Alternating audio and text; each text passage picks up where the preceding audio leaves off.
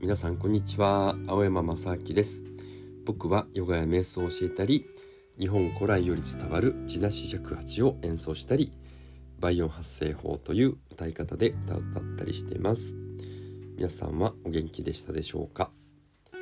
暦の上では冬になりましたね。だいぶ風も冷たく冬らしくなってきました。柿とかねりんごをいただいたりえー、息子とねお風呂の中で一緒にみかんを食べたりとまたこの季節が巡ってきたなぁと感じています。今年は夏が長かったですから冬の寒さも新鮮に感じますね。はい。で11月はね、あのー、僕もイベントがたくさんありますので先にねイベントスケジュールをお知らせしてからヨガスートラを学んでいきましょう。はい。もうすぐですけどね11月12日の日曜日に、えー、八王子のゆらぎというねタイマッサージ屋さんで温浴ライブマッサージというのをやります僕はね尺八とか抗菌とかね倍音楽器を演奏しながらタイマッサージを受けられるというコラボレーションになってますこれはもうねあのタイマッサージは予約いっぱいになっちゃったんですけど音を聞くねサウンドヒーリング、えー、ライブは参加できますので、あのご予約いただけますので、ぜひぜひお待ちしてます。で、11月の19日日曜日、これは国分寺の泉ホール全ノート研究会。えー、これはですね、僕が、えー、学んでいる地なし尺八の一門、全茶房のね、首相とか、えー、いろんな方々がね、古典本曲をたっぷり、え吹きます。これ入場無料ですしね出入り自由なので、え、泉ホールで調べてぜひぜひいらしてみてくださいあと11月21日火曜日。これは水前瞑想会。八王子の蒲田鳥山で行います。これはね、あのー、最近海外の方からもオファーをいただいたり、えー、いろんなとこでねやっているワークショップですけれどもご自分の呼吸を竹に吹き込むことでね音となってフィードバックされます。日本古来のね本当にオリジナルの瞑想法だと思いますので是非いらしてください。そして最後に、えー、11月25日の土曜日国分寺のカフェスローで、えー、今を生きる地球パーティーサウンドメディテーションライブというのを行います。これもね毎回大人気ですのでね僕と、えー、カフナカイさんと、えー、演奏歌えギター尺八やります。で妻はねライブペインティングをします。はい。これも国分寺のカフェスローで、えー、調べてみてください。とねあのブログとかメルマガにはリンク貼ってますからね。そちらを見て、えー、ぜひぜひお待ちしております。はい。ということでね今日は目には見えない世界。ヨーガスートラその44を学んでいきましょう。インドから古代の英知はね深い洞察を与えてくれます。でまずサンスクリット語から読んでいきますね。エータイヤバサビチャーラニルビチャーラチャスークシュマビシャヤビアーキャータ日本語の意味はこれと同じように、えー、感覚や心という目に見えないものについて分析する瞑想がありますここからサビチャーラとニルビチャーラについての説明がなされますということですね。あのまあ、前後のね文脈がありますから、えっと、メルマガを取ってる方はね、えー、少し前からまたおさらいしてみてください。後でまたね詳しく説明しますのでご安心ください。ではサンスクリット語の単語の意味です。エータヤイパこれと同じようにサビチャーラ目に見える感覚を分析する瞑想ニルビチャーラチャその感覚を分析し終えた瞑想がスクシューマビシャヤ目に見えない瞑想の対象についてビャーキャータ説明されます。ということですね。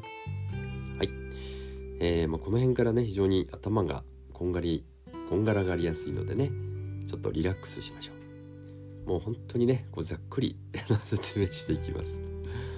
でサマーディっていうね、まあ、悟りの状態にはこう段階がありますよということですね。このポイントを押さえておけばこんがらがるがらずにね済みます。まずえー、ビタルカっていうのはね粗大なもの、えー、そしてビチャーラーというのがね微細なもの、はい、そしてサっていう、えー、のがつくと分析している、まあ、思考しちゃってる。考えちゃってるってことですよね。ニルっていうのがつくと分析し終わっている。そのものに対象のそのものになっているっていうことですね。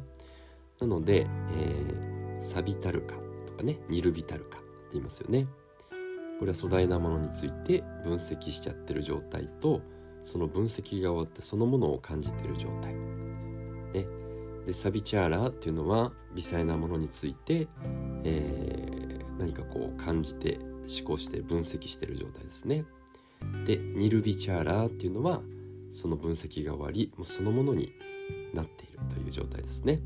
まあ、ここをしっかり頭に入れてね先に進みましょう。はいそれではねサムプラジュニアタサマーディの中にある2つの瞑想についての解説。はい、で1つ目がね先ほども言いましたけれどもサビチャーラサマーディ。はい、これは分析をしている、えー、微細なものについての瞑想。で2つ目はニルビチャーラサマーディ。分析を終えてそのままにそのものになっているね、えー、微細な瞑想ですね。微細なものについての瞑想。はい。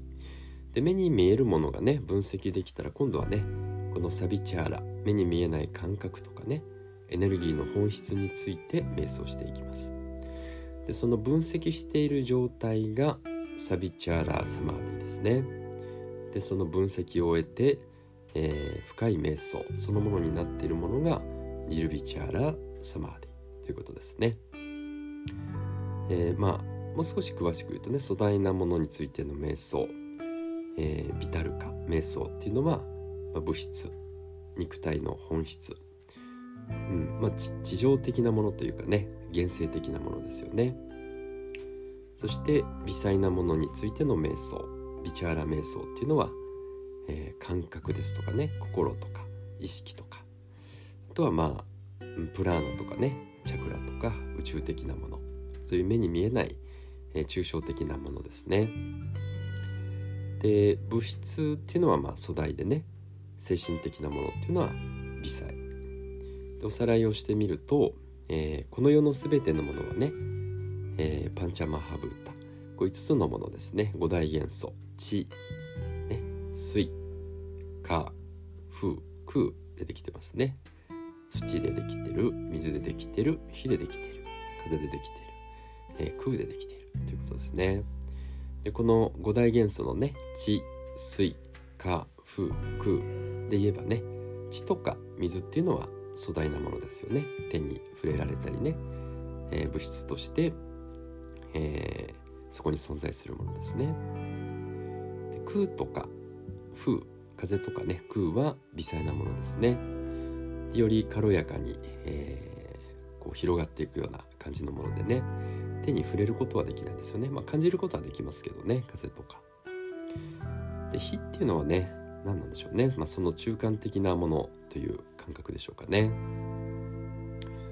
うんまあ、人間の体でもね骨とか筋肉肉体は粗大なもの心や意識はやエネルギーはね微細なものということですね。でまあ粗大なものは、まあ、手に触れられたりねします。でうんそうですね。例えば、まあ、例えて言うとろうそくってね、えー、手に触れられる物質ですから素材ですけれど素材素材ですけどね。こう火をつけるとその火っていうのは中間的なものですよね。手に、まあ、触れるというかやけどしちゃいますよね。でその炎の明るさとかね温かさっていうのはねこう触れることはできないけれども感じますよね。その微細なもの。いうような感覚ですかね。で心も微細なものに入るっていうふうに書きましたけど、えー、マナスっていうねものがありますけど欲望したりね思考したりするところ。ここは表層意識なので、まあ、粗大というふうに考えられています。で自意識。これはねアハンカーラっていうふうに言われますけどね。それとかね認識とか知性。これはブッティと呼ばれますけどね。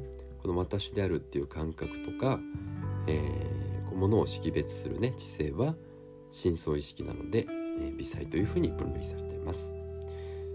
でこんな風にね身の回りにあるもの何が粗大で何が微細かね考えてみると面白いですねはいじゃあ本日も最後まで聞いていただいてありがとうございました本日も素敵な一日をお過ごしください。